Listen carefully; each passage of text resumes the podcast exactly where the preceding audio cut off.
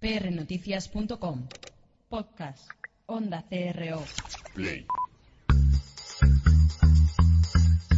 prnoticias.com y Onda CRO presentan Pasión y Talento.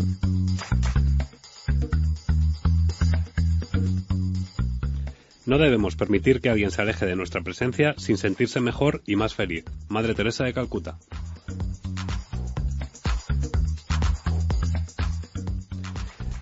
Eh, muy buenas tardes, bienvenidos a todos a este nuevo programa de Pasión y Talento. Y bueno, pues eh, a la hora de plantearnos el hacer un nuevo programa, queríamos eh, tocar otra vez el corazón de, de, los que nos oís. En este caso, bueno, pues eh, siempre he intentado rodearme de buenas personas. En este caso tengo un Dream Team que me acompaña cada semana, que, bueno, pues eh, tienen de todo, pero sobre todo lo que mejor tienen es el corazón. Un gran corazón y, y bueno, y tienen principios, valores y como no, pasión y talento.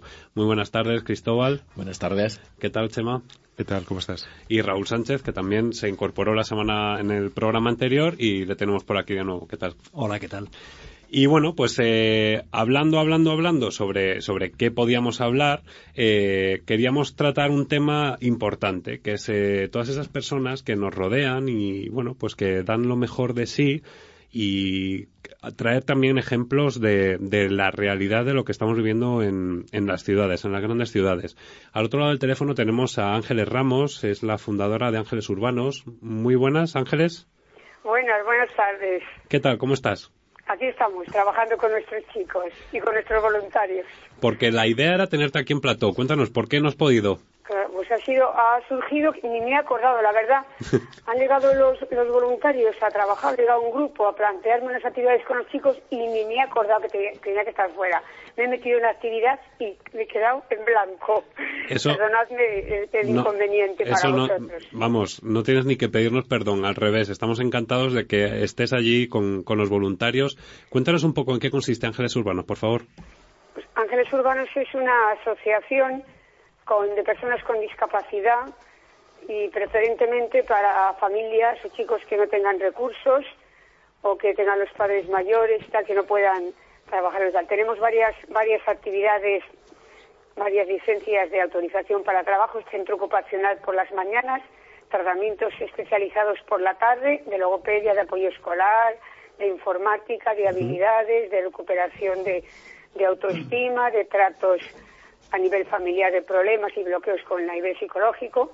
Tenemos un ocio los fines de semana, todas las mañanas del sábado y salidas, porque los chicos, muchos de ellos están mucho mejor con nosotros que en el ambiente familiar que es poco favorecido y sobre todo que hay algunos que no tienen ya vivienda, que la han perdido y tienen que vivir en una habitación y es muy incómodo y hay muchos problemas de convivencia y les liberamos un poco de ese ambiente para que tengan un ambiente más más gratificante como la infancia se merece, aunque sean pobres.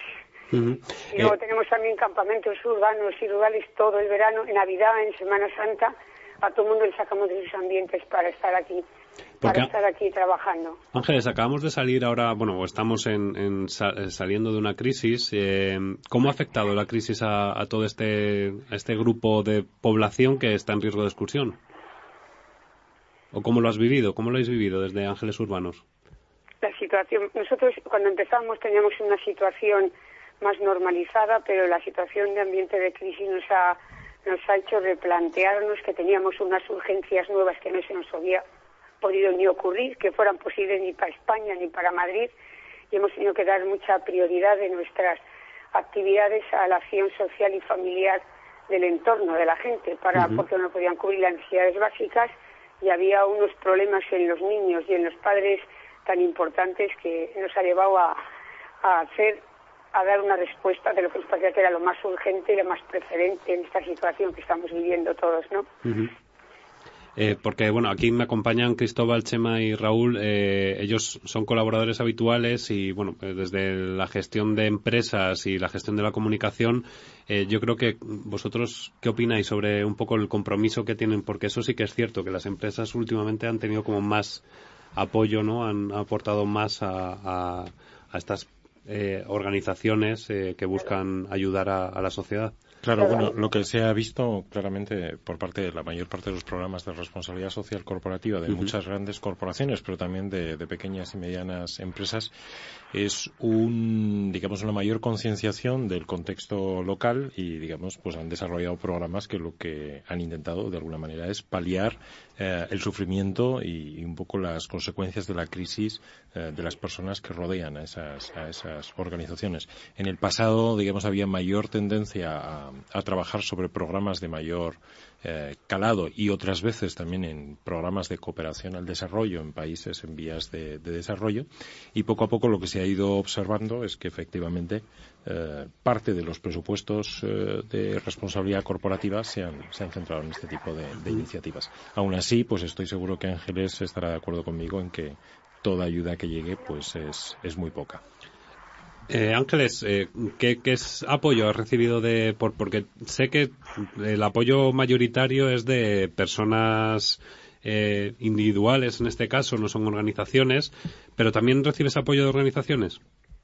También sí, yo en este momento tengo apoyo, ahora mismo la, Comunidad de Madrid me está, me está apoyando un tercio de los gastos que tenemos y que me lo cubre la Comunidad de Madrid, asuntos sociales, pero sí que tengo empresas, efectivamente, yo noto en eso noto una, una cercanía con la situación real del país. Yo, yo pienso que España ahora mismo es país de misión. Como decía Teresa de Calcuta, no, no tienes que salir fuera porque tienes en casa una misión grande que haces. Siempre me decías, llegará un momento en que España, al paso que va de consumismo, hará clap y le tocará. Y nos ha tocado. Ella siempre lo predijo que nos iba a tocar.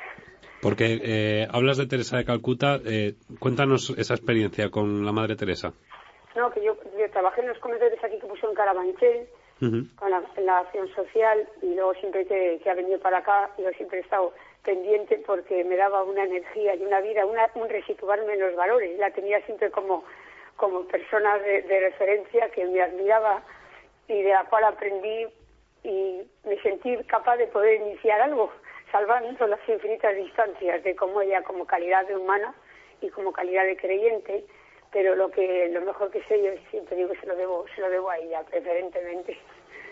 Y tuviste la oportunidad de, hablar con ella, entiendo, y cómo veía ella, porque comentabas la, eh, situación que ella veía en España, eh, ¿cómo veía ella la situación que se, que, porque hace bastantes años, del mundo? ¿Cómo estaba? Le ella, ella le parecía que el, que el, el consumismo nuestro europeo, ella siempre es que es la realidad, lo veía como causante de la crisis de los otros países. Es decir, nosotros, nosotros, vosotros en Europa somos responsables de eso, pero todo este consumismo se va a pagar porque todo este consumo se va a acabar, no hay, no son los bienes infinitos, se acaban y os va a tocar también a vosotros saber lo que es la situación de necesidad. Ella lo tenía clarísimo, que es cíclico y que cuando en una cosa hay una desproporción por ajuste de supervivencia, por tal, siempre será esa realidad en la historia. Ella lo decía, yo no me lo creí nunca, pero cuando va llegando me he ido acordando de ella en estos últimos años, ocho años que llevamos de situación dura que nos ha tocado, ¿no? Y entonces ella, ella cree que, que yo mismo cosas que me comentaba las entiendo ahora desde la realidad, esa sensibilización que hay ahora, que yo creo que esta crisis nos ha educado en unos valores nuevos, de saber que no soy solo yo, mi casa, mi hijo, mi nieto, sino que es que el mundo es la casa de todos y como no pongamos todos lo mejor nuestro para cuidar este planeta, pues es que nos cargamos todo, nos cargamos que no podemos vivir por el calor que hizo en julio, porque no cuidamos el planeta, que no podemos estar porque no sé qué, o sea que luego son consecuencias de una falta de calidad de vida y de bienestar genérico que nos afecta a todos, nos afecta a pobres y a ricos, ¿no? Ella también decía, los pobres son los héroes de la crisis, porque los pobres soportan la situación y, y se favorecen los ricos de que esto nos reviente. Al no reventar esto, todos nos beneficiamos. Tenía unas, una filosofía del vivir, de lo que había visto en otros países, que le daba referencia cuando venía acá y veía cómo vivíamos de consumismo. Lo tenía, tenía como una angustia de algo que se venía encima. Qué cosa, qué intuición tenía, porque yo no lo veía. Y decía que no, que en España nunca le va a tocar. En España somos muy cachondos, no nos toca eso, que sabemos pambear muy bien las cosas y a ver cómo nos acomodamos. Y ahora es que me acuerdo, todos los días me acuerdo de ella, claro. Todos eh, los días. Eh, me acompañan, bueno, eh, como te comentaba, está aquí Cristóbal y hace poco estuvo en, la compañía en la que trabajaba, eh, tuvieron un compromiso con, Cruz Roja, ¿no? Si no recuerdo mal, Cristóbal. ¿qué, papel juega en este caso la comunicación, la responsabilidad social dentro de la compañía para, para transmitir o acercarse a, la sociedad? Pues eh, sí, efectivamente, nosotros, como decía Chema, eh, este, este año las actividades las hemos eh, acercado más a la, a la realidad que, está más cerca de nosotros. Y hemos trabajado con Cruz Roja en un programa eh, de ayuda, de colaboración a las organizaciones que están trabajando eh, asistiendo a los refugiados, entre ellos pues, Cruz Roja es seguramente una de las más destacadas. yo creo que el papel que, pueden desempeñar las, las, organizaciones empresariales pues es, es, muy importante. Ahora bien, cuando Chema estaba hablando de, de ese giro, de ese reenfoque hacia lo local, también creo que es necesario añadir el triste hecho pues que también ha afectado la, la crisis a los programas de, de, inversión, a los presupuestos desde el año 2012 especialmente, pues se han visto reducidas las, las, partidas presupuestarias por parte de las empresas que se han dedicado a estos ámbitos. Es más, hay compañías que directamente, pues prácticamente que se han cargado las acciones de, de, de RSC directamente. Entonces, bueno, añadir mm, que se puede hacer mucho, eh, que es verdad que hay un giro, un enfoque hacia cuestiones más cercanas, eh, más, más, eh, propias de, la situación que, que se ha generado en, nuestro país, pero también sobre todo eso que, se han recortado muchísimo los presupuestos en, este ámbito. Y desde luego la, contribución que podemos hacer desde comunicación pues es, una, es un granito eh, de arena importante para, para, para dar a conocer pues estas labores, pues como la que hoy estamos conociendo con Ángeles, que a mí pues se me encoge un poquito eh, el corazón cuando la escucho porque son labores muchas veces anónimas, ¿no? que, que hay muchísima gente que se está eh, comprometiendo y que está haciendo actividades de muchísimo valor y que es habitual que ni siquiera se conozcan y yo en este sentido pues reconozco que no conocía esta, esta labor. Por eso era también la idea de, acercar ángeles urbanos a, todos los oyentes de, de, Onda Cerreo y PR Noticias, porque, bueno, pues al final eh, yo creo que, esos pequeños esos pequeños granitos de arena al final lo que hacen es una montaña. Ángeles, eh, hablaba, te comentaba antes, eh, a raíz de la crisis, qué movimiento había habido desde el punto de vista social. Em, Cristóbal, Chema, en este caso yo también, con el tema de redes sociales, Raúl creo que también a veces eh, se, involucra en, todo ese tipo de acciones. Eh, ¿Has sentido eh, apoyo más social que empresarial durante este tiempo?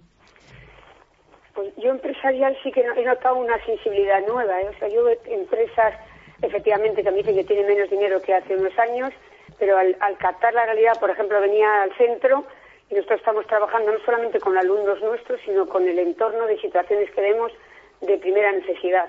Gente que le, nosotros hemos tenido, ha habido cuatro suicidios, hay 60 familias sin vivienda, les hemos dado la alternativa de coger una habitación por vivienda para que vivan, comparten la ducha y comparten la lavadora y lo demás cada uno vive, sobrevive como puede en su habitación. Entonces, cuando han venido las empresas y han visto las realidades de la gente con las que colaboramos, nuestros y de fuera, que tienen esta ansiedad sin cubrir, han dicho, desde luego este año la ayuda va para aquí. Ahora mismo tenemos un programa de energía, de pobreza energética, en la cual tenemos, el año pasado murieron dos chavales en febrero, en ensamblar de frío en el suelo de la baldosa, que habíamos comprado colchonetas y saco de dormir, hemos dicho que hay que crear otras, otra estructura más digna para que no esto se evite. Ha llegado una empresa y dicho, se lo doy a no sé quién, pues este año desde luego pásame las facturas de la gente que tiene el gas cortado pasarnos las facturas de la gente que no ha pagado el agua en todo el año. Entonces eso lo hemos hecho. Hemos hecho unos programas de mandar la concreción de, casos concretos que no pueden pasar el invierno con energía ni agua caliente para ducharse, que los tenemos aquí en Madrid Capital.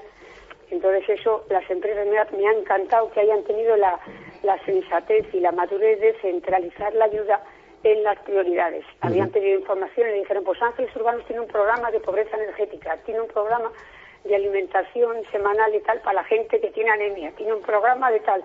Entonces han llegado y han dicho esta partida para esto. De hecho, no, no, no tengo ni tiempo de todo lo que hay que hacer. Si nos importa, recogemos facturas o decimos esto, lo canaliza la trabajadora social y le y pasáis esto, le mandamos las facturas del total del presupuesto y ya está. O sea que eso ha sido una algo nuevo que a mí me ha parecido de una madurez, tanto en las empresas, porque yo no salgo ningún programa de prensa ni salgo ninguna, pero que haya venido la gente y ha dicho, no, no, esto le damos este, la oportunidad este año, porque hay empresas que dan, cuando pasan de 50 trabajadores, tienen la, no sé si la obligación de aportar o un dinero para un programa de formación de discapacidad o coger a un chico con discapacidad a trabajar. Y entonces han dicho este año lo vamos a centrar en esto. Yo, pues mira, si os parece, a mí me parece que es muy urgente, no digo por mí, porque los chicos no son, los chicos no son siempre míos. Los chicos no son siempre míos, son chavales que, se enteran del boca a boca, que viene una amiga, pero cuando viene una madre llorando, que le han quitado la casa, me da igual que sea mía, que no es mía, es que es todo. Sí, es, todo lo que pasa en el mundo. Pero no, le digo, vale, no te preocupes, tráeme la factura que acaba de llegar un dinero para cubrir esta necesidad. Pues venga, apúntate que te lo vamos a dar también a ti, que no lo tienes. Y entonces esa es la dinámica que estamos que se está manteniendo y las empresas, a mí cuando han visto la realidad concreta, me ha impresionado que todas han respondido o han vuelto a su empresa a decir, esta realidad es urgentísima y me han dicho, Ángeles, esto te lo pagamos, esto sale adelante, esto lo vamos a retomar porque no podíamos plantear, nos hemos dado para ocio, para un curso de caballo, para un curso de, nieve, aunque sea con discapacidad, y le dije, claro, es que no estamos para curso de equitación ni de nieve, aunque seamos discapacitados, le he dicho, estamos para que la gente cubra primero necesidades básicas dentro también de la discapacidad, y lo han visto, han visto. O sea que esta es la, yo sí que estoy, yo estoy muy agradecida porque aunque son pocos, a lo mejor te dan 3.000 euros una empresa, 4.000 otra, porque ya estaba todo repartido, porque no quedaba más Sí, que poquito a poco al final, al, poquito a poco al final vas, vas claro, hemos, hemos, resuelto que nadie se quedase sin un techo, por lo menos poder pagar una habitación de alquiler y pagar los gastos mínimos. Estamos cubriendo ahora mismo 60 familias, seguramente que sí, se ha cubierto por lo de empresas y un mantenimiento y ahora de también, o sea, que yo en eso estoy infinitamente agradecida de la sensibilidad que han tenido y de la responsabilidad en saberlo llevar a través a sus jefes cuando han vuelto el voluntariado, han venido voluntarios de empresas a hacer un día de voluntariado con nosotros. Hemos hecho un intercambio de prácticas que tengo el centro de formación de CP y cuando han visto lo que los chicos contaban, pues han quedado impresionados. Dicen, no lo hemos visto nunca en ninguna parte. Digo, es que yo no voy cogiendo, voy, voy cogiendo a la gente que, que le hace falta lo más primario. O sea que esa es mi, esa es mi misión. Eso es lo que aprendí de Teresa de Calcuta, coger lo más urgente para salvarlo, para que no se pierda nada. Y nadie, bueno, pues cuéntanos eh, o comparte con todos nosotros cómo es un día en tu vida. ¿A qué hora te levantas? ¿A qué hora te eh, levantas? Cuéntanos. Pues me levanto muy, muy pronto. Algunos días voy a Mercamadrid muy pronto, asiento en un, en stand alguna fruta y luego me, me pasan lo que no, lo, alguna cosa para mis hijos, pues me hace falta para que no tengan la misma que comen naranjas, que comen que tengan verdura para una ensalada y ciertamente luego me lo dan porque hay gente que no no tiene acceso. Yo tengo más de 50 familias, no digo yo tengo miles de ángeles urbanos con las que estamos colaborando nosotros, aunque no sean propiamente nuestros, eh, de la asociación, que no pueden, no acceden al euro nunca. Comen lo que les llevas y no pueden comprar nada porque en casa no entra nada de dinero. Así hay familias que llevan ocho años aquí en Madrid Capital en los barrios donde yo estoy trabajando marginales hay. Hay en San Blas, hay en Vallecas, hay en Villaverde, hay en la Uva de Manoteras. Tenemos en todas estas zonas gentes y familias que, que viven así, ¿entiendes? Sí, que hay una, hay una realidad que, que hay veces que, que, la ciudad y el día a día no nos deja ver y, y que, que, está ahí, que, nos rodea y que incluso probablemente pasemos por la calle y, y, esa persona esté pasando por la situación que a la que intentas tú sacarla de ahí, de, de ayudarla. Yo lo que he hecho es que las empresas vengan y en directo vean, vean, y se encuentren con la gente y, que vean la gente, venga la gente con los recibos y venga a trabajar social y que vean la realidad que existía, que lo mismo que han visto los palés de los de los suicidios de las familias han visto las viviendas donde están, que el agua también por delicadeza no estamos tanto ya grabando a la gente, pero que vean qué condiciones vive la gente ahora mismo, que se vea. Entonces ellos ya han visto que, quedan que eran cosas muy prioritarias, o una comida digna donde se puede dar todo grupo de alimentos a un niño que se merece no perder más capacidad por mala alimentación, que harto tiene con haber tenido una limitación genética, sin que encima el entorno no le favorezca. Entonces ahí, ahí estamos. Pues ahí estamos todos, ¿eh? porque yo sí creo que aquí estamos ahora mismo pujando y que esta crisis nos tiene que dar un, un corazón con una capacidad, como yo noto últimamente, de enternecernos con lo que estamos con lo que estamos pasando, porque es que, ahora que me emociono. Me puede tocar a mí, es que yo tengo gente cercana, tengo amigos, tengo gente que les veo ahora mismo en una situación de necesidad de cosas que no están cubriendo y me parece increíble que también les haya alcanzado. O sea que, que lo que tenemos que pelear es para que no toque a nadie. pero es que está tocando a gente tan cercana ya que dices, esto se va extendiendo y hasta cuándo. Entonces nos tenemos que dar todos la mano y a, apoyar el 100% de lo que tenemos para que entre todos saquemos este momento adelante, ¿no? Que nuestros mayores lo sacaron de la posguerra con menos medios, salieron adelante. Digo, que ser más capaces que nuestros mayores que salieron adelante sin medios. Tenemos que poner en juego todos los valores que tenemos, todo el sentir hacia el bien común y nada más. Yo creo que con eso sale todo sale todo bien. Bueno, Ángeles, eh, te, quiero, te quiero dar un mensaje positivo y ese mensaje positivo es que yo creo que por estos micrófonos y todavía a lo mejor no hemos pasado no, no hemos pasado por, no han pasado todas las empresas que deberían. Em, yo creo que hay muchas empresas ya comprometidas. En este caso, tanto Chema en las organizaciones que ha estado como Cristóbal, eh, en este caso también Raúl Sánchez con Isabia Consultores, todas las organizaciones yo creo que están comprometidas con, con esas necesidades que, que pueda haber y, y bueno, y pasarán más por aquí. Y bueno, eh, si te parece, vamos a, invitar a los oyentes a que visiten ángelesurbanos.org.es o que se, que se pasen por vuestra sede, que está en la calle Silvano 150.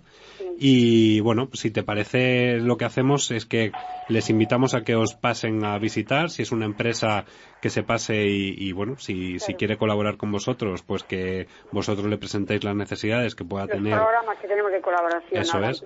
Y, y bueno, y si te parece, dentro de unos mesecillos volvemos a hablar y verás cómo la situación. Lo que le quiero, situar es que yo en la web, como tampoco la renuevo, no tengo más que el planteamiento de las acciones que tenemos formativas. Toda esta acción social que estamos haciendo estos últimos años y se me ha ocurrido ponerla, ni colgarla, ni nada. Solamente que la gente que va llegando y lo ve se va enterando. Y ahora que usted me lo dice, pues igual es que pues realmente ojalá alguien tenga pueda aportar algo para toda la gente que, que llegan cada día y que no, no damos abasto a dar una, una calidad de vida básica, ¿no? En decir, a cubrir necesidades básicas para la gente. Vale, pues eh, eh, Ángeles, vamos a intentar que, que todos los oyentes eh, se pasen o bien por vuestra sede o, bien por la web y que, bueno, lo poquito que, o lo poquito lo mucho que puedan aportar, lo aporten y, así cambiemos, las, cambiemos la sociedad. Como yo digo siempre al final del programa, vamos a intentar eh, hacer de esa utopía una realidad.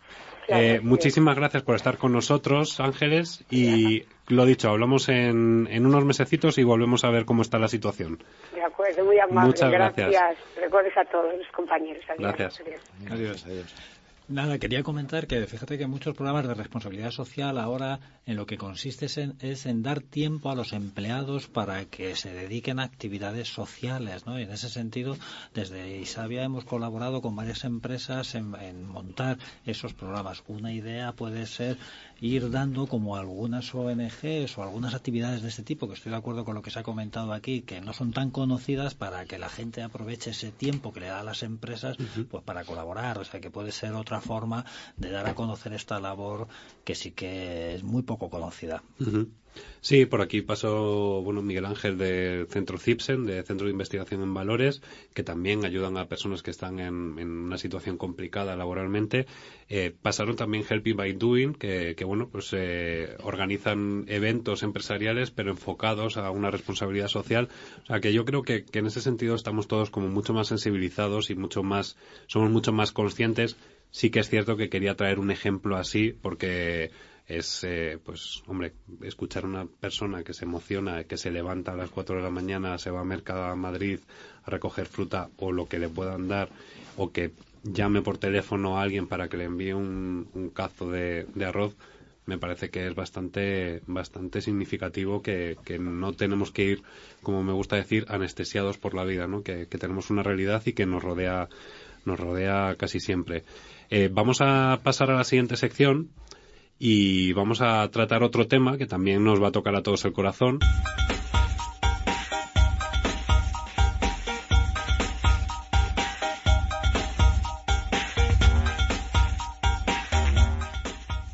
Y bueno, pues eh, eh, hablando de, emociones y de corazón, eh, hay que hablar también de, de, una parte que hemos tratado ya en el programa, que es el emprendimiento, pero bueno, un emprendimiento distinto, un emprendimiento social Eh, tuve la suerte, ya lo comenté hace, hace unos cuantos programas, de que Chema me invitase a, una jornada sobre emprendimiento social en la Universidad Europea.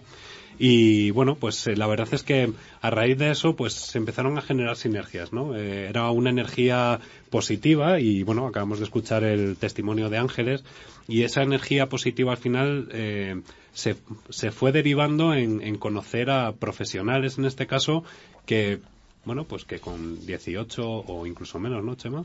Bueno, en el programa, o mejor dicho, en el evento al que te invité, teníamos emprendedores eh, sociales eh, jovencísimos algunos, otros ya un poco más, eh, pero en cualquier caso todos ellos bajo la etiqueta de jóvenes emprendedores sociales. Y bueno, el, el, motivo de este emprendimiento social es eh, hacer algo, pero por la sociedad y no con un ánimo sí tiene un ánimo de lucro, evidentemente, pero no bueno, más que un ánimo de lucro, hay un, ánimo de sostenibilidad. Es decir, si realmente tú quieres impactar y quieres impactar además con el paso del, tiempo y quieres eh, realmente ser capaz de ayudar a cambiar las, las cosas, pues eh, bueno, claro, hay que tener ideas, hay que tener estrategias, hay que ser capaz de ponerlas en marcha y además hay que tener la visión suficiente para asegurarte de que la iniciativa que pones en marcha pues tiene recorrido con el paso del, con el paso del tiempo. Porque fíjate, eh, hablamos de emprendimiento, entonces el emprendimiento al final tiene una actividad comercial, pero los emprendedores sociales no tienen por qué tener ese, ese esa actividad comercial. Al final puede ser, como veíamos el ejemplo de, de, algunos colaboradores o de los participantes del programa, que simplemente era sacar de la exclusión social a través de visitas por la ciudad eh, en bicicleta. Creo recordar, eh, había un, un ejemplo. Eh, hacer visitas para que los chicos que pudiesen estar en riesgo de exclusión social no cayesen en ese, en ese agujero, ¿no? De, Claro, es que a mí me gustaría aclarar que el hecho de que hablemos de emprendimiento social no significa que no tenga que haber un objetivo comercial, porque el objetivo comercial per se no es malo, es más bien todo lo contrario. Es, si se enfoca bien, es, es, positivo. Entonces existe, es como lo que estamos viviendo un poco estos días, ¿no? Cuando hablamos del cambio climático y empezamos a ver un aspecto positivo y es que hay muchas organizaciones, muchos gobiernos, eh, muchas empresas que están empezando a ver en el tema del cambio climático una oportunidad de negocio y como consecuencia de esto empiezan a producirse cambios y empiezan a producirse nuevas nuevas eh, dinámicas, ¿no? Pues esto nos puede ayudar. Pues en el mundo del emprendimiento social yo diría que que no tenemos que intentar separarlo de manera sistemática del, objetivo comercial. Si una iniciativa es buena, consigue la inclusión, por ejemplo, social y además es rentable eh, comercialmente, pues no sé cómo decirte, miel sobre hojuelas. Es eh, fantástico porque va a permitir esa sostenibilidad que te decía antes y va a permitir que siga creciendo y que pueda impactar cada vez a más, a más personas. Porque eh, podríamos sacar algún perfil de, lo que es el emprendedor social. ¿Qué tiene que tener? Entiendo que a lo mejor tendría que tener unos valores éticos mm, mayores que un emprendedor que solamente se dedica o no? Yo te diría que valores, valores. No siempre exactamente son los mismos valores, pero bueno, eh, hablábamos hace un momentito de jóvenes emprendedores que en algunos casos ni siquiera son mayores de edad y hemos escuchado el caso de Ángeles, que es una persona ya jubilada, si, si no me equivoco, y que pues obviamente es una emprendedora social en el sentido, vamos, más literal de la, de la palabra. Yo creo que lo que les une a todas estas personas es un un compromiso eh, con el cambio de una situación que no les parece no les parece justa. Eh, unos valores que les llevan precisamente a trabajar para cambiar eh, un entorno que, que, es injusto. O sea yo diría probablemente que el concepto más extendido sería el de la justicia social. Lo que pasa es que cada uno puede interpretar esa justicia social pues de una manera personal lo que sí que es verdad que eh, estos proyectos, además, eh, tienen esas características propias de los proyectos de emprendimiento, ¿no? De la pasión, de la apuesta por la innovación, esos elementos que tradicionalmente se asocian a los proyectos de startups, de, emprendimiento en general, eh, se aplican al, al, ámbito al ámbito social. Entonces esa combinación, la verdad es que es muy potente, ¿no? Integrar todos esos valores de pasión, de innovación eh, de, talento, de, talento. Estaba pensando ¿Eh? pasión y talento. Este, pasión y este talento, programa, ¿no? Al ámbito, al ámbito de, de los fines sociales, ¿no? Y que, eh, como decía Chema, es verdad que, hombre, no, no están pensados en primer lugar para eh, tener un fin lucrativo, pero si son sostenibles desde el punto de vista económico, pues como hemos comentado, pues muchísimo mejor, ¿no? Y que, y de hecho muchos pueden ser compatibles en ese sentido, ser sostenibles económicamente y a lo largo del tiempo y a la vez cumplir con esos eh, objetivos eh, sociales que, pretenden, ¿no? Y además a mí esto me, recuerda un poco todo el tema que se está produciendo desde hace unos años de profesionalización de las ONGs, todos los programas de emprendimiento de alguna manera a mí me parece que también hablan de eso, que se quieren hacer cosas relacionadas con la justicia social desde lo bien hecho, desde poner las bases, no desde el simple, pues me voy a poner a ello, ¿no? Sino que está hablando también de un acercarnos a estos problemas de una manera más profesional, dentro de lo que pueda ser profesional, un chico menor de edad, ¿no? Pero como que le da una seriedad, un toque serio que me parece también muy interesante, porque le va a dar también más fuerza dentro de la sociedad, le va a quitar ese halo de, de amateurismo que creo que puede ir en contra de los reales fines que tienen.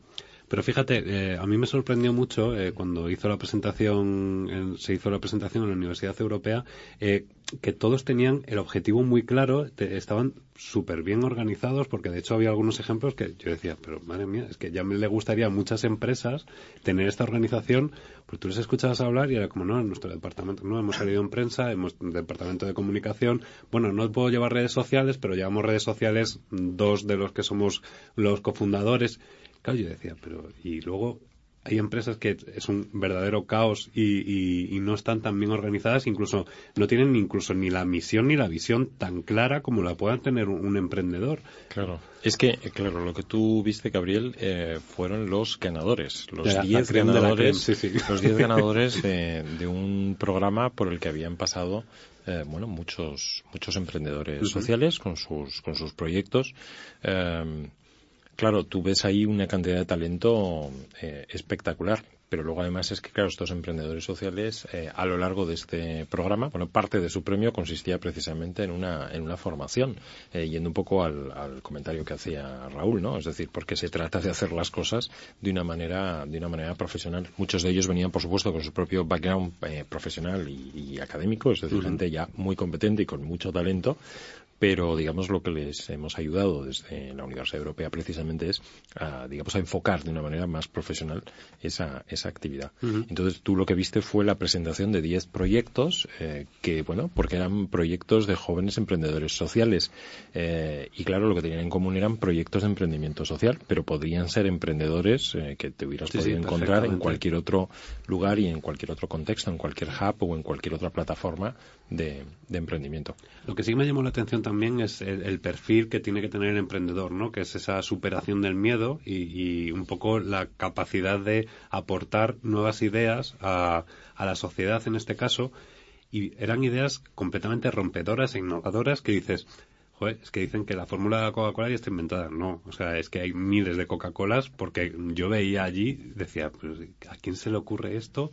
y todo era dirigido a, la sociedad, ¿no? claro, a mí, a mí lo que más me sorprendía, fíjate, más la, quizás porque estoy muy acostumbrado a estar en entornos precisamente de emprendimiento donde la innovación eh, fluye y por tanto, pues a lo mejor muy expuesto a que de repente te hagan siempre propuestas muy, muy rompedoras. Lo que más me llamó a mí personalmente la, atención de todo este proyecto es la sensibilidad que tenían estas personas para ver cosas obvias eh, y que, bueno, pues los demás no siempre estábamos viendo, ¿no? Cuando tú mencionabas antes en la entrevista con, con Ángeles que estas son situaciones que están produciéndose a nuestro alrededor, pues no digo que seamos uh, zombies, no digo que no estemos mirando a nuestro alrededor, ni estoy diciendo tampoco que seamos malas personas que queramos eh, expresamente dejar de ver lo que está ocurriendo a nuestro alrededor, pero está claro que hay gente que tiene una habilidad y una sensibilidad especial para identificar este tipo de cosas. Luego la, gran ventaja, claro, es no solo tengo tienen la sensibilidad para identificarlas, sino luego el arrojo, la pasión, el coraje eh, y las competencias también para, para, poner en marcha planes para intentar cambiarlo. ¿no? Pero fíjate que el perfil del que hablamos así hablando y según estamos comentando, realmente tienen que superar dos miedos. El típico miedo del emprendedor a lanzarse al vacío de una empresa, más el miedo, el emprendedor social, de qué me voy a enfrentar si mi objetivo es tratar esa exclusión social, que tampoco es plato de buen gusto. O sea que realmente yo les veo con una doble capacidad de superar barreras, las empresariales y las personales, que están ahí porque ya os digo, no, no van a cualquier cosa, van a temas de exclusión social en general. Sí, en muchos casos es así y además eh, se enfrentan a otra cosa y es que, sobre todo cuando son chavales eh, jóvenes, eh, claro, lo que se espera de ellos es que estén empezando a ganarse la vida, a buscar proyectos, ¿no? Y todo su entorno social, sus padres, sus amigos, mm, incluso el propio entorno académico a veces, eh, pues presiona en una determinada dirección. Y claro, lo que estás viendo de repente es gente que está eh, poniendo toda su pasión y toda su energía en algo que no es exactamente ese, ese camino, ¿no? Con lo cual tienen que estar en muchas ocasiones pues explicando, argumentando y evangelizando, ¿no? De una manera también muy proactiva. Por eso luego eh, pasa también que nos encontramos que hay excelentes comunicadores, dicho sea de paso, entre los emprendedores sociales, porque es que vienen, claro, después de horas y horas y horas de tener que haber convencido a tanta gente en tantos lugares que, que, luego, claro, exacto, con el elevator pitch, eh, que luego nos vemos o nos encontramos eh, ejercicios de, comunicación eh, espectaculares, sencillamente. Aunque realmente tienen también un toque muy visionario al margen del propio proyecto, porque claramente los servicios sociales son uno de los sectores económicos emergentes que son de los que económicamente en un futuro van a proporcionar empleo, van a proporcionar muchos puntos al PIB. El tema es que ellos ya están queriendo trabajar ahí desde diferentes perspectivas, pero que ese es uno de los nichos claramente de mercado. Sí, pero yo creo que no solo porque haya una perspectiva económica eh, clarividente, sino también porque responde desde el punto de vista generacional un compromiso social especial. ¿eh? Los años 90, 2000 fueron años de individualismo, de yuppies y de éxito, y esta nueva generación tiene un compromiso social genuino eh, muy, muy, muy interesante, ¿no? una apuesta por, por la la colaboración, la participación, la movilización, con unas características bien diferentes a las que han sido tradicionalmente asociadas a la movilización social, ¿no? De hecho, se dice, no, a los jóvenes no les interesa la política, no están comprometidos. Están comprometidos, están movilizados con sus particularidades. Desde luego sí que tienen un, una, una consideración muy especial de lo que es el, el compromiso social y lo que es la colaboración. Y, y, todos estos fenómenos de economía colaborativa, precisamente, responden también a una sensibilidad muy especial por parte de, los millennials. Y por eso muchos de estos proyectos me parecen verdaderamente genuinos, que eh, salen mm, verdaderamente de, su compromiso personal y su forma de ver el mundo. Sí, sí, estoy totalmente de acuerdo porque además me has, me has traído a colación el, el ejemplo de mi hija.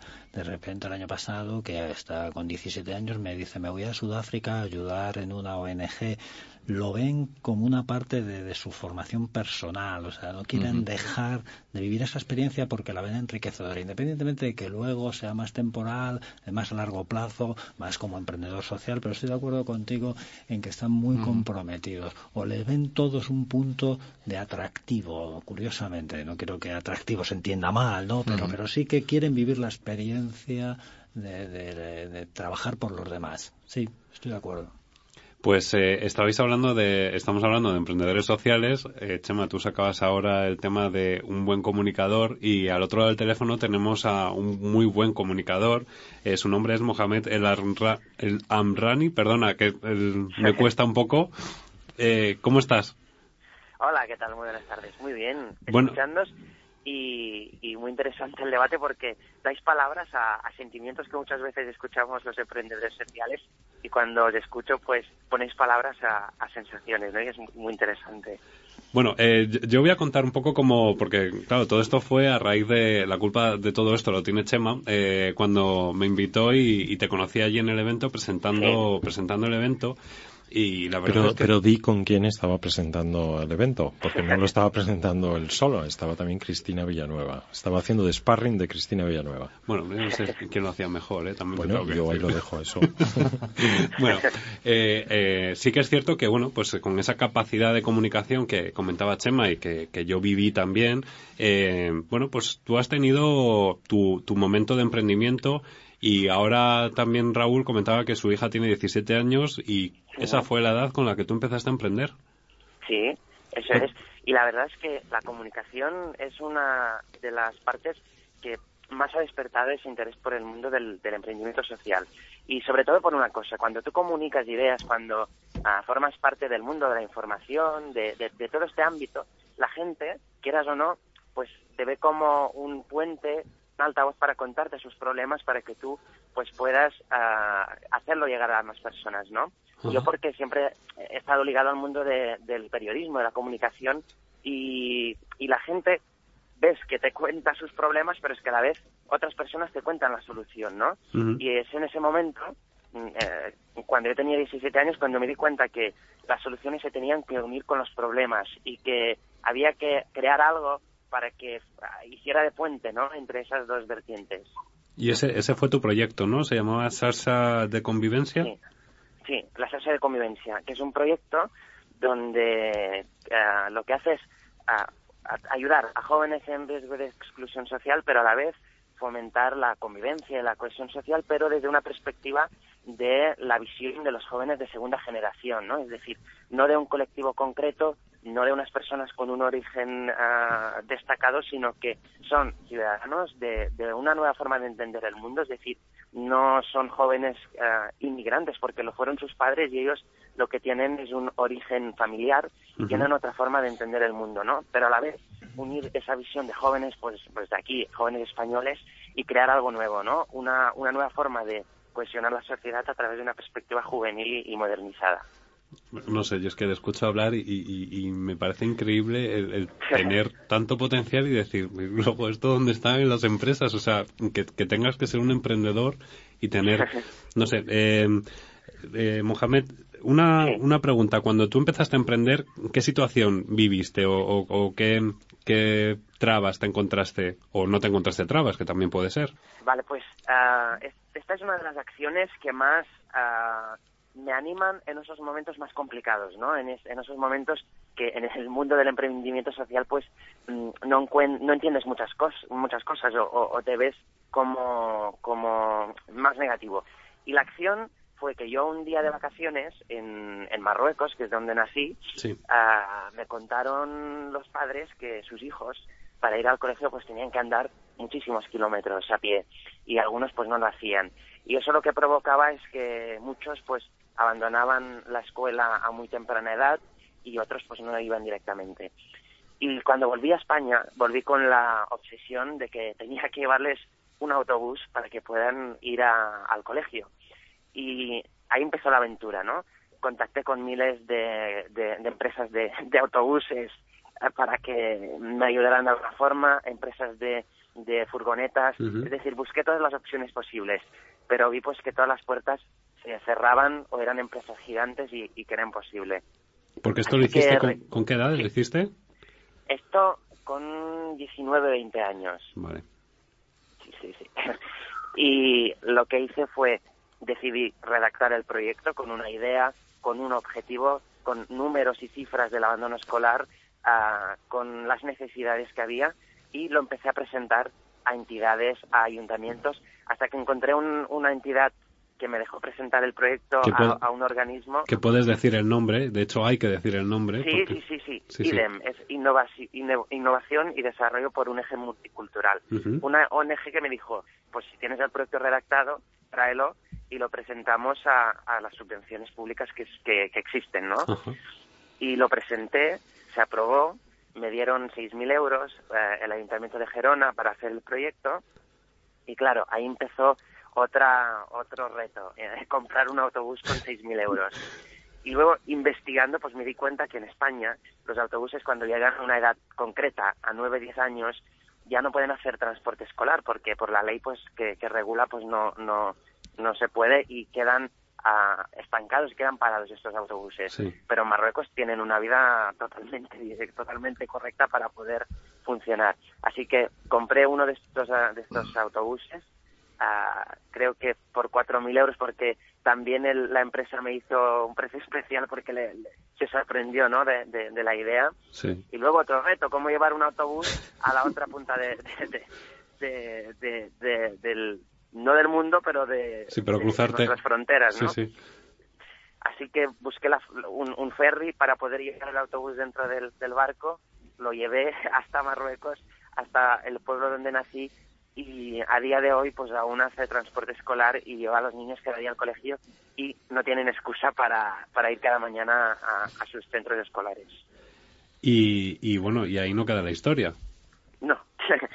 Luego, pues, vi ah, hace poco que Vueling organizaba una, una campaña que se llamaba Historias que merecen un avión, que es una campaña donde buscan a personas anónimas que hayan hecho iniciativas sociales concretas o acciones que, según dice la campaña, que nos haga volver a confiar en, la humanidad, ¿no?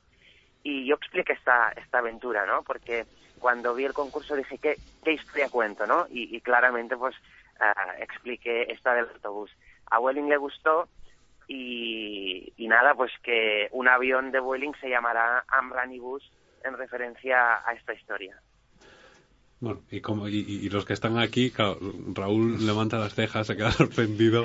No, no, levanto las cejas por, por lo que hablabas tú, ¿no? ¿no? Por alucinante, ¿no? Me parece impresionante que te preocupes por la educación de los niños, que te preocupes por toda la logística de esa ayuda, que, que no cejes. Me imaginaba además, no lo sé por qué muy bien, pero el autobús con publicidad del Ayuntamiento de Girona, ¿no? Pero, pero Sí que lo bienvenida. tiene, sí. lo tiene, pero bienvenida sea. Pero es que me imaginaba el autobús por el desierto con el Ayuntamiento de Girona allí bien publicitado. Sí, La sí, verdad es sí. que impresionante, chapó, gracias por tu esfuerzo, nos dejas anonadados, nos dejas anonadados y animarte a que continúes. A que hagas más cosas, porque Claro. si has hecho esto, Muchas sí, sí, esto es el inicio de seguramente un montón de proyectos. Ah, darte la enhorabuena, la verdad es que es fantástico. Además lo, cuentas muy bien, es que eres eh, eh, seguramente alumno de Chema, ¿eh? que te, te habla del storytelling y, y- y, claro, nos haces un- una, un- una construcción fantástica. Además me ha encantado porque yo estaba escuchando desde el primer momento y digo, tiene un poquito de acento catalán este, este chico. y luego ya cuando has dicho lo de Girona digo, pues sí, es que seguramente será, será catalán. Eres, eres un mix muy interesante. ¿Eh? Bueno, nacido en Marruecos, eh, con- con- naturalizado por aquí, con acento Sí. catalán y, y supongo que estás por...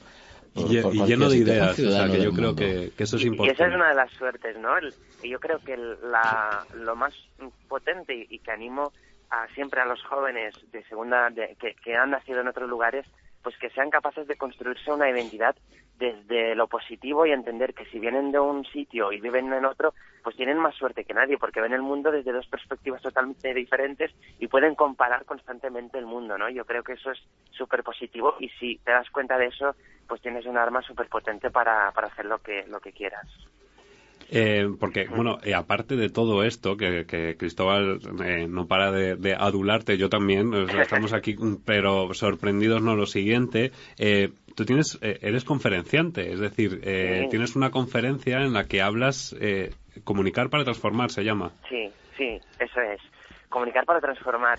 Ah, pues yo creo que la comunicación, si se hace bien, responsable y si se hace desde una perspectiva humana, ah, creo que tiene un, cambio en las personas súper potente. Y yo lo, vi cuando tenía mm, 14 años, que fue cuando empecé a, a- a interesarme por este mundo de la comunicación y fue cuando un medio comarcal me dejó espacio en su periódico para que cada semana yo hiciera artículos de opinión que se llama Setmanal y L'Empordà, ah, yo me di cuenta que escribiendo artículos, un- una vez publicados, en la calle la gente me, me, me hablaba de eso que, que yo escribía, ¿no? Eh, o me decían que estaban de acuerdo o que, o que estaban en contra.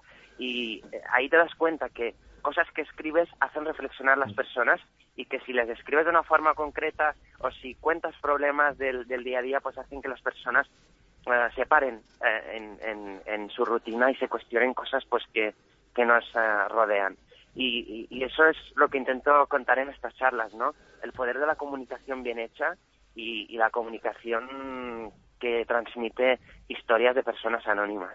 Pues eh, estoy viendo aquí a Raúl ya tomando nota, me está pidiendo el teléfono para, para contratarte en Sí. Isavia. Yo creo que alguna charla te va a caer por parte de Isavia para comunicar, para transformar. Ay, yo encantado. En ISAB estamos intentando poner a nivel organización un programa en marcha para vender en las empresas que se llama Transformación.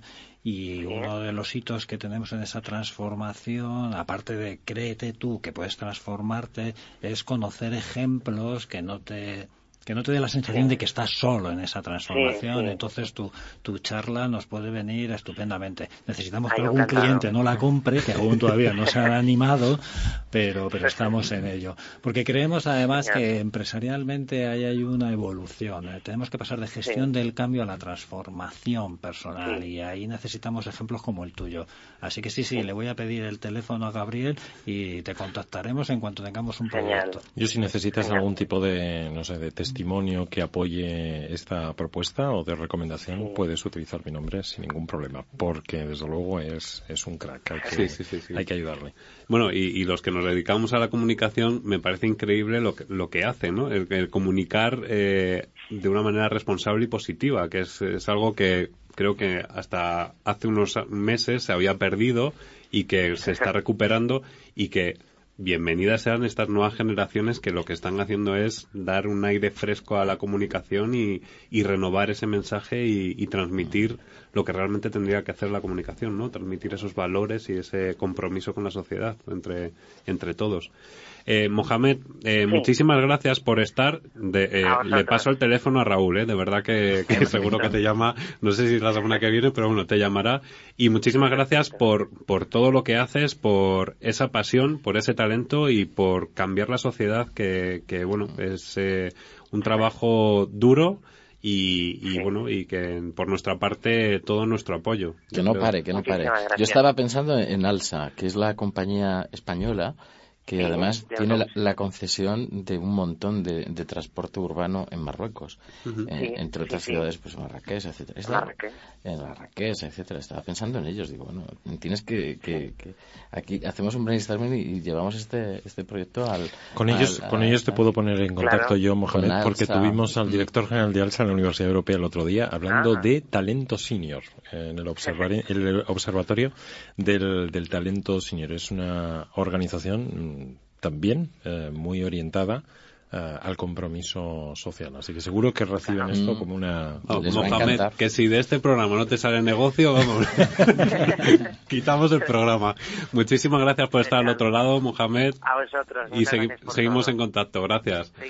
Vamos a hablar ahora un poquito de management y de cultura.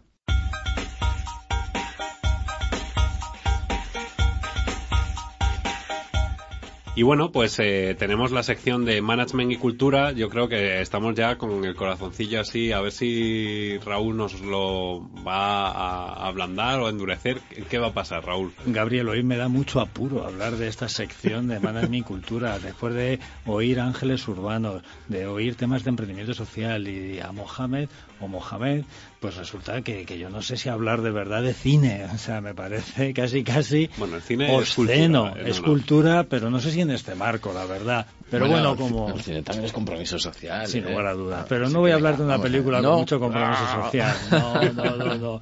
Yo sigo, ya sabéis... Más frívolo. Más frívolo. No, no te pega, Raúl. Ya, muchas gracias, pero, pero es que busco siempre algo de management en alguna manifestación cultural y esta vez no encontré nada más que en una película que es muy de consumo popular. Es de Steven Spielberg, lo cual siempre le da pues una pátena de calidad, pero no deja de ser algo muy, muy, muy ligero.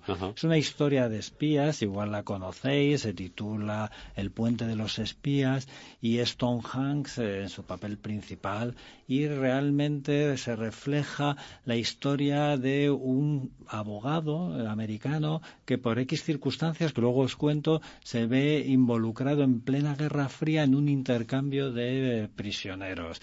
Y bueno, pues es todo una aventura sobre qué pasa en ese intercambio. La película me llamó la atención la película tiene dos partes. Tiene una primera parte de juicio, si os gustan las películas de juicio os va a encantar. Hace una loa sobre algo que está, pues puede que esté ya está muy de moda ahora, ¿no? Con el tema del terrorismo yihadista. En este caso era con el espionaje ruso en plena Guerra Fría. ¿Se merece una defensa justa a alguien que ataca tu forma social, alguien que quiere hacerlo saltar por los aires.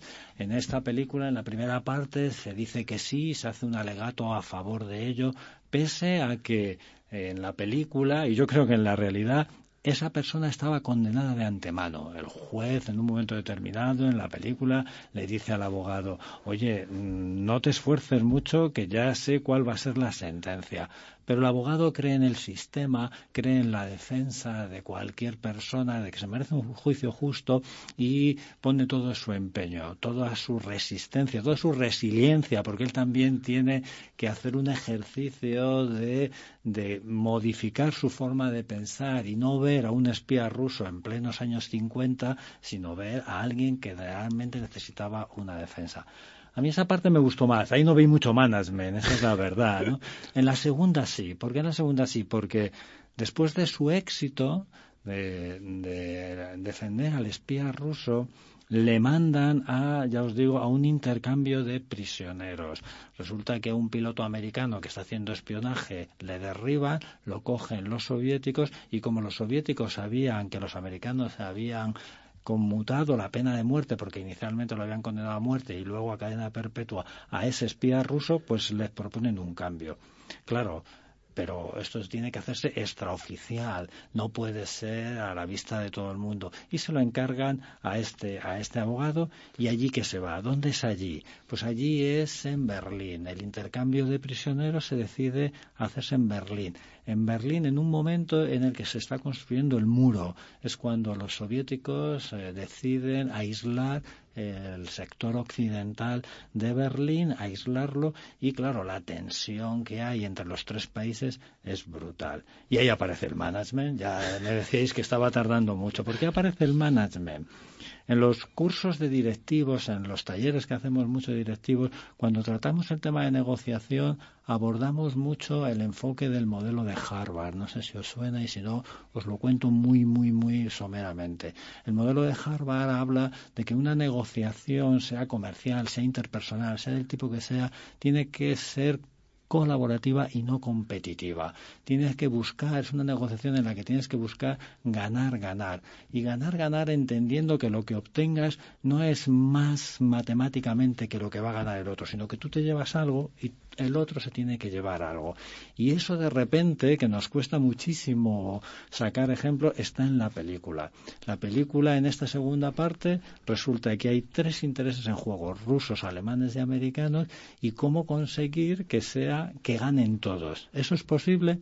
Bueno, la película lo resuelve. Nosotros en nuestro ámbito del management también decimos que es posible. el posibilismo pasa por no centrarte en la posición que defiendes, por ir más allá de la posición que defiendes. Lo que tienes es que ir a tu real objetivo. Y esto se ve muy bien en la película. ¿Cuál es el real objetivo de los rusos? ¿Cuál es el real objetivo de los alemanes orientales? ¿Y cuál es el real objetivo de los americanos? Conjugar esos reales objetivos más allá de la posición, que es lo que verbalizas, es lo que consigue Tom Hanks con el papel que desempeña de este abogado experto en seguros. Y lo hace muy bien. No lo voy a contar porque entonces eh, la película no vamos al cine y, eh, y tenéis que ir. Ya sé que Cristóbal me va a echar en cara otra vez que le vuelvo a hacer una recomendación larga. Una película de 135 minutos. En la, otra, en la anterior ocasión en que pude intervenir en, estas, en estas ondas eran tres horas de teatro, esta vez dos horas largas de cine. Sé que me vais a odiar, pero yo no, tengo la culpa. Es de hablar con el, no, yo pensaba que ibas a decir cinco horas. No, hombre, dos horas está muy bien. Normalmente. Es lo habitual, las, películas, no, no, no, duran mucho menos. Ya una película de 90, 100 minutos suele ser lo, lo normal. Pero aquí ya os digo, para mí conviven dos películas en una. Ha tenido muy buena crítica, pero yo, si me permitís, me gusta más la primera parte que, la segunda. Se habla ya de que Tom Hanks puede recibir un Oscar por esta película porque se le identifica mucho eh, a James Stewart haciendo las películas clásicas de Frank Capra, esas donde el, buenismo estaba por encima de todo. Hoy tiene un punto de moralina final excesivo, pero bueno, se lo vamos a perdonar a Steven Spielberg eh, porque, porque pone, pone sobre, sobre, la, sobre la mesa un tema muy interesante que es el que ponemos en management. ¿cómo consideramos al que tengo enfrente negociando? ¿Lo considero como un enemigo? Pues la respuesta a nosotros en nuestros talleres es no. Pues eh, en comunicación de vanguardia, en comunicación eficaz, eh, se, aplica el, método de Harvard también, precisamente.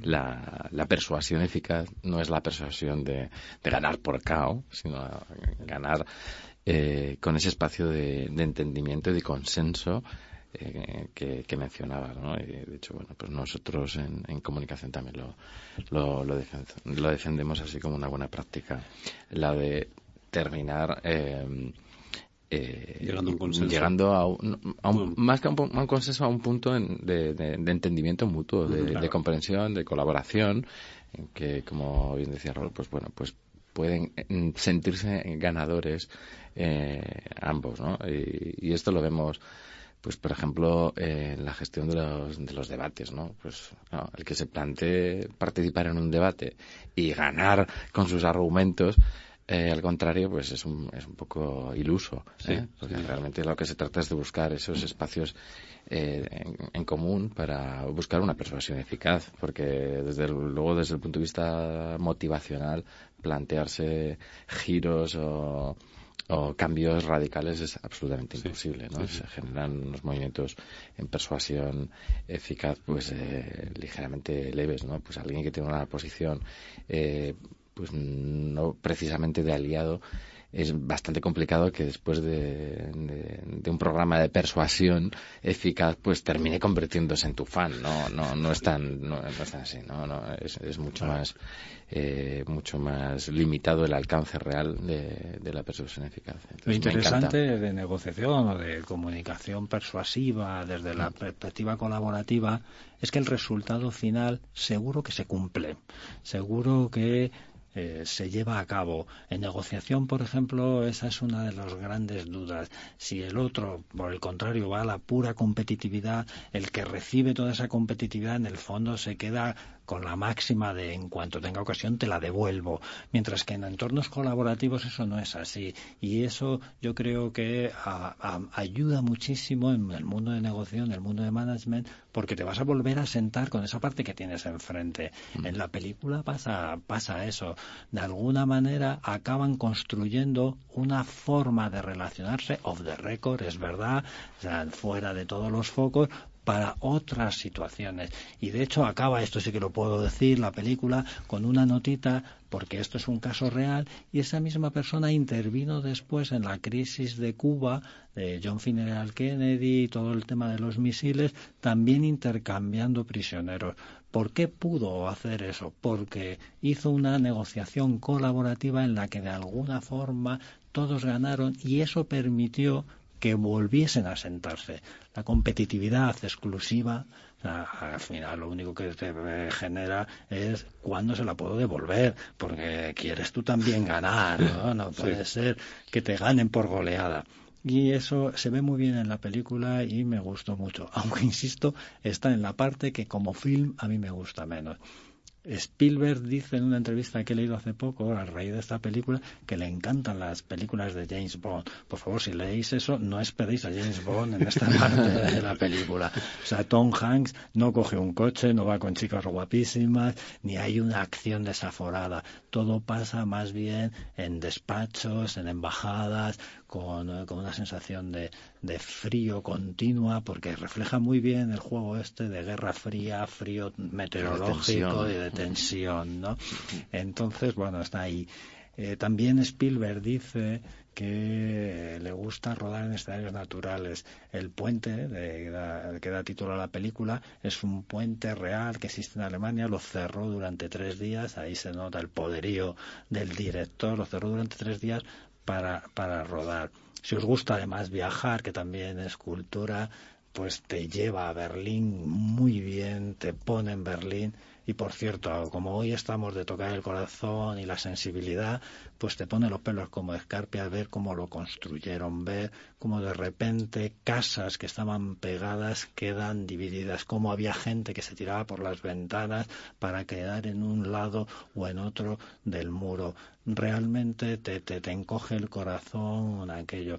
Yo visité hace poco Berlín y ya solo queda pues pequeños restos o por dónde fue el muro y ya me Ya puso, impone, ¿no? ya impone, pues verla lo refleja muy bien. El Checkpoint Charlie sale mucho en, en la película y claro, o sea, de pronto lo ves en un entorno real, bueno, real, es ficción, pero muy, muy, Sí, sí. muy real. Bueno, la recomiendo, la recomiendo para que paséis un buen rato y desengrasemos todo esto que, que nos, de lo que hemos hablado hoy. Pues eh, yo qué sé, eh, ahora lo que queda es intentar eh, buscar un hueco para ir al cine. Ahora que se acerca una época en la que estamos todos más liberados, podemos, podemos buscar esa opción. Y bueno, pues muchísimas gracias por la participación. Espero que os hayamos tocado el corazón los que nos habéis oído. Muchas gracias Raúl, Cristóbal, Chema. Y a vosotros os escuchamos en el próximo programa. Sí que me quería eh, ir con una puntualización. Decías que esta última parte de management no tenía que ver con lo que era el programa y al final el win-win sí que va. En este caso, tanto eh, ángeles eh, urbanos como los, co- eh, los eh, a ver, que si no me- Emprendedores sociales. emprendedores sociales, eh, al final lo que hacen es generar un beneficio para la sociedad y todos salimos beneficiados. O sea que no iba tan desencaminado y ahí te, te recojo ese, ese guante. Gracias, Gabriel, gracias. Bueno, pues a vosotros os escuchamos en el próximo programa y esperamos que, bueno, pues eh, tengáis hoy un poquito más de conciencia y la persona que veáis por la calle planteéis si necesita o no necesita ayuda y si os apetece pasaros por la web de Ángeles Urbanos, os invitamos a que lo hagáis. Muchísimas gracias y nos escuchamos en el próximo programa. Ha estado en los controles Alberto y yo, pues soy Gabriel Gómez. Y recordad, hagamos de la utopía una realidad.